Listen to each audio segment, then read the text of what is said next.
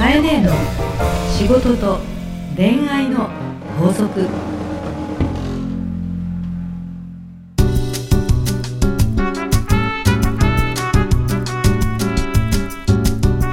番組ナビゲーターのナグーです。カエネの仕事と恋愛の法則始まりました。それではカエネ今週もよろしくお願いします。よろしくお願いいたします。いやー8月ももうねいよいよお盆も近くなってきててさ、えー、日々暑い日々だけれどもさ、はい、暑いですけどね。ね、はい、私ちょっと3週間前ぐらいにさ、はい、バンコクとプノンペンに行ってきたのよ。プノンペン？うんプノンペン。えっ、ー、とタイとカンボジアですね、タイとカンボジア、うん、一応お隣の国でして、最初にあのバンコクに降りて、はい、えー、2泊して、ええ、でその後飛行機でえっと、カンボジアに入って、はい、でカンボジアで一泊して、はあ、またバンコク経由で帰ってきたんですね。うん、なんで行ってたんですか、あのー、基本は仕事で、はい、あの遊びじゃなくてあそうだったんです、ね、あの視察ということで、あのー、ハーストーリーという私の会社のお客様を約10人連れて、はい、あの ASEAN というか、アジアの、まあ、今のエネルギーを、うん、商売をこう今どんな風に盛り上がってるかっていうのを見に行ってきたんですけどね、うん。まあ、すごかったわ。何がすごいってね、はい、まず一つ、はい、平均年齢。平均年齢？どういうことですか？日本はね、はい、あと3年もするとね、平均年齢は50歳を超えて55歳に近づくんですよ、はあ、平均年齢よ。平均年齢、うん。はい、で、プノンペンって21、2歳なんですよ。平均年齢が、うん、若い国ってことですか？そうよ30歳違う国よ。そっかじゃあ街と歩いてると。全部若者、えー、まあ、あのー、カンボジアはちょっと悲しい歴史があって、はい、知的層が、うん、あのね、虐殺されたという歴史もあって、えー、そういう意味ではあのー、若い人が中心になっている国なんですけれども、はい、まあ本当に若者が多いのね、で若者が多いということは、はい、もうそもそも、はいなんて言うんだろうエネルギーがあるよね。活気に満ち溢れてるそうそうそう、はい、もう20代前後がいっぱいいるっていうことと、うん、この高齢化社会の話がしょっちゅう行われている日本で介護だ福祉だって話と、うん、もう全くこれからのその成長を考えた時に大きなこう差があるなと対照的というか。すごく対照的だった。決してねあのまだすごく成長期の国だから、うん、街の中が汚いところもあるし、うん、すごく綺麗なところもあるしってすごい差があって、はい、昔の日本みたいなんだけれども、うん、何よりもあの若者がもうとにかく走り回ってるね喋、ってる、ねあのいろんなところで道端でギャーギャーギャーギャーやってる、自転車に乗ってるバイクに乗ってる、はい、そのエネルギーはまあ全然違うよね。元気ですね。元気それはいいいってことですね、飼い主が言いたいのは、それはそうですよね、はい、うん、もちろんその、はい、まだこう格差社会で、はい、あのそういう意味ではあの貧しいっていうこともたくさんあるけども、ある意味ね、これ、ハングリーっていうことじゃない、うん、そうですね、うん、ハングリーっていうことは、すごく強いエネルギーになるわけよ。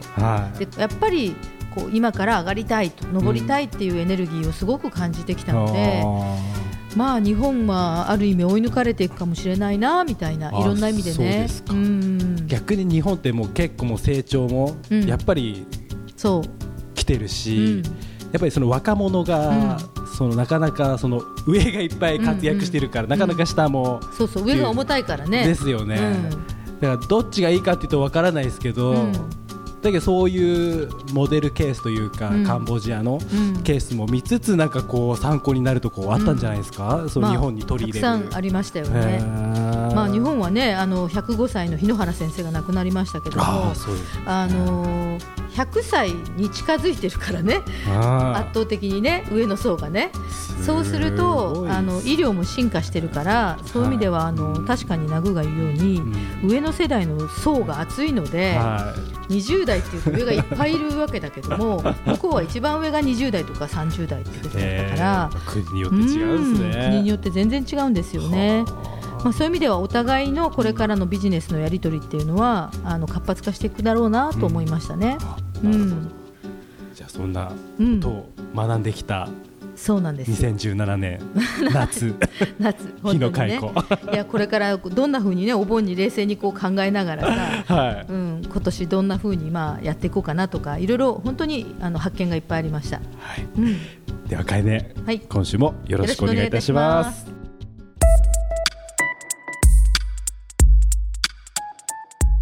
さあ今日も皆さんから届いたメッセージをご紹介していきます、はい、ポッドキャストネーム純情さんです。純情最近聞かないね。こんにちは。こんにちは。私の悩みを聞いてください。はい。私はすぐに人と比べて自己嫌悪に陥ったり、うん、妬み嫉妬などすぐにネガティブになってしまうんです。これ男の人？女の人？いや書いてないんですよね。ねえ。このままじゃダメだと思いメールをしました。性格はなかなか変えられないと思いますが何かアドバイスをいただけたら幸いです。いつも応援しています、うん、ということではい。お便りいただきましたが。いやいつもながらツッコミどころ満載 まず純情っていうのが 第一ツッコミポイントですけどねいいですよね純情ってあんまり最近見ない感じだね。ちょっと昭和な。熟ね 熟語？ええー、熟語はい。いいな。いいいいですね、うん、純情純情純情さんが、はい、私はすぐに人と比べて、自己嫌悪に陥ったり、うん、妬み嫉妬など、うん、すぐにネガティブになってしまう、まあ、他人と比較して自分はだめだめと思っちゃうってことなのかな、まあ、純粋だけにこう受け取るメッセージも大きいというかネガティブになりがちと。いうことなんでしょうかね。順調なんだから、はい、そこまで複雑に考えなくてもいいんだけど。シンプルに、うん、えー、っとナグーは自分の性格は好きなの、自分の性格は自分の性格ですか？好きか嫌いかで言うと分かんないんですよね。僕自分っていうのがあんまり考えたことない？考えたことがないだけど自分のことは好きかもしれないです。だね、はい、だって考えたことないってことは好きなんだよ、はい、ただなんかあまり自分が真ん中にない感覚も実はあって、う。ん、ちょっと難しいんですけど、うん、自分がわからないなっていうところもありますけどね。でそんなとこも含めて好きかもしれない。好きかもしれない、ね、分かんないけど。そうか、はい、いやあのこの方ね、はい、あの性格はなかなか変えられないと思いますけど、はい、自分はネガティブなんですって書いてあるんだけど、うん、性格私ね意外にみんなよく言うのね変えられないよ根本はって言うんだけど、うん、変わった人いっぱい見たよ。あ変わった人。性格が変わっていった人はたくさん見た。あそうですか、うん、よくね確かに本当に性格変わらないって言いますけど言うけどそんなことはない。それは本当の本当の根っこの気質は、変わらないかもしれないけどね、うん、あの本当のこう根っこのところの気質は変わらないかもしれないけども、うん、えー、彼ってこんな人だったっけとか、うん、え彼女って最近全然変わったねとか、いっぱい見てきたよ。あそうですか、じゃあ変われるんだ人は。変われるよ。じゃあどうすれば？どうしてかって言ったら、はい、本当に変わろうと思ったかどうかだけなんだよ。そこに本気になったか。いやだってね、はい、性格はなかなか変えられないと思いますがと思ってること自体自己暗示なんだよ。あ性格はなかなか変えられないと思いますがと言ってること自体、はい、自己暗示で、はい、固定概念で言ってるから、はい、つまりは、性格を変えたいと思ってないでしょあなたってことです。そうか。であればもう今からでも、うん、私は性格が変えられますと書いてこの番組に投稿してきてほしい。そうそうそうそう。それを読んであげますから。っていうことなんですよ。うん、大体性格は変えられないとか性格は変えられないと思いますって言ってること自体が変える気がないんだよ。そうですね、うん、でそうなると自己嫌悪に陥ったり妬んだり嫉妬したりということのネガティブが好きなんだよ。うん。あそうか実は自分で選んでるっていう、うん、自分で導いている。自分で実は好きなんだよ、はい、その世界が。ああ好きなんだ、うん、多分今純情さん聞いて抵抗があるかもしれないけど、うん、そうかもしれないですね、実は楽しんでる、はい、はい。はい。はい。でネガティブに持っていっていろいろネガティブに考えてる自分の世界の時、時間が好きなのよ。ってことは、うん、純情さん、うん、あなたはそんなあなたが好きなんです。何かアドバイス。一旦認めなきゃいけなくて。そうそうすると変わりますよね、うん、まずそういうもんだってことまず自分を認めるとこから。そうそうそう、はい。はい、で、はい、性格を変えたいと本当に思ってるのかどうか、うん、なぜか変わった方がいいと思ってるのか、うん、変わったら何が変わるのかってことを、もうちょっと冷静に考え直してみてほしいのよ、深く考え直してみる。で私が知ってる性格が変わっていった人は、うん、本当に日常的にここを変えたいと思うことを意識してた、うん、あじゃやっぱり本気になってたってことですね。そう。そこが起こった時に自分が嫌いだなにまずいなと思ってることが起きそうになった時に、うん、ああまたやったっていうことを繰り返し口にしながら、少しずつ減らしていった。うん、自分が嫌なことっていうことを少しずつ減らしていって変えると決めてたってことだよね。そうですね。だから変えようと思ってないんだよね。うん。ってことだ。うん。と以上で性格は変わる、はい、変わると、うん、いうことですね。はい、はい、と思うよ純情さん。変えたいなら変えてね。はい。変わった人は変えようと努力をしてた。うん、うんってことですね、うん、変えようという決意のもと、うん、ちょっとまた深く自分と見つめ合ってほしいなと。そうあの、はい、例えばねこの文章に書いてあるもう頭からそうすぐに人と比べる自己嫌悪に陥る、うん、妬み嫉妬ネガティブになってしまうんです。ダメだと思う、うん、性格は変えられない、うん、もうね今羅列したら分かるように、はい、一つとしてポジティブ用語がない。ないだから、意識してポジティブな用語を使うだけで変わる。そうですね、うん、まあ、あえて言うならポッドキャストネームが順調っていう。ってことですね。ね、最後に応援してます。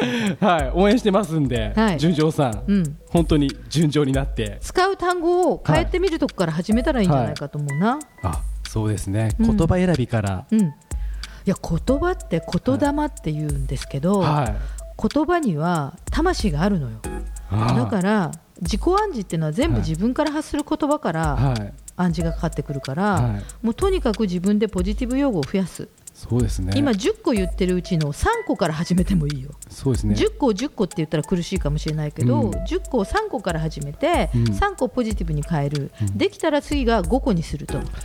そうすれば自分の頭の中がポジティブな言葉だらけになったら、これほどハッピーなことはないですね、うんうんこれよく私あの研修の時にやります。あ、そうなんですか？うん、あの自分の長所短所を書いてくださいっていうのをやって、はい、長所を書くでしょ、はい、で短所も書くでしょ、うん、じゃあその短所に書いていた、うん、例えば、おしゃべりですっていうと、うん、コミュニケーションが好きですとかね、はいはい、あの短所のところもポジティブ用語に直してみてっていうのをずっとやっていくんですよ。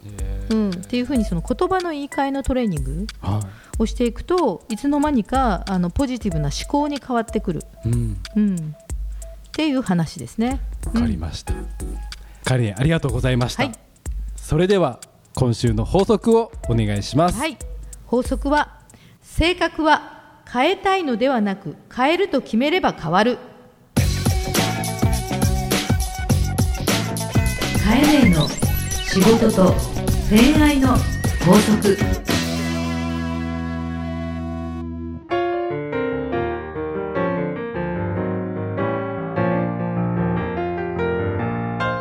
カエネーの仕事と恋愛の法則いかがでしたか？皆様からカエネー宛ての悩み相談どしどしお待ちしております。すべてのお便りは番組 Facebook からお送りください。日野佳子ポッドキャストで検索してみてくださいね。それではまた。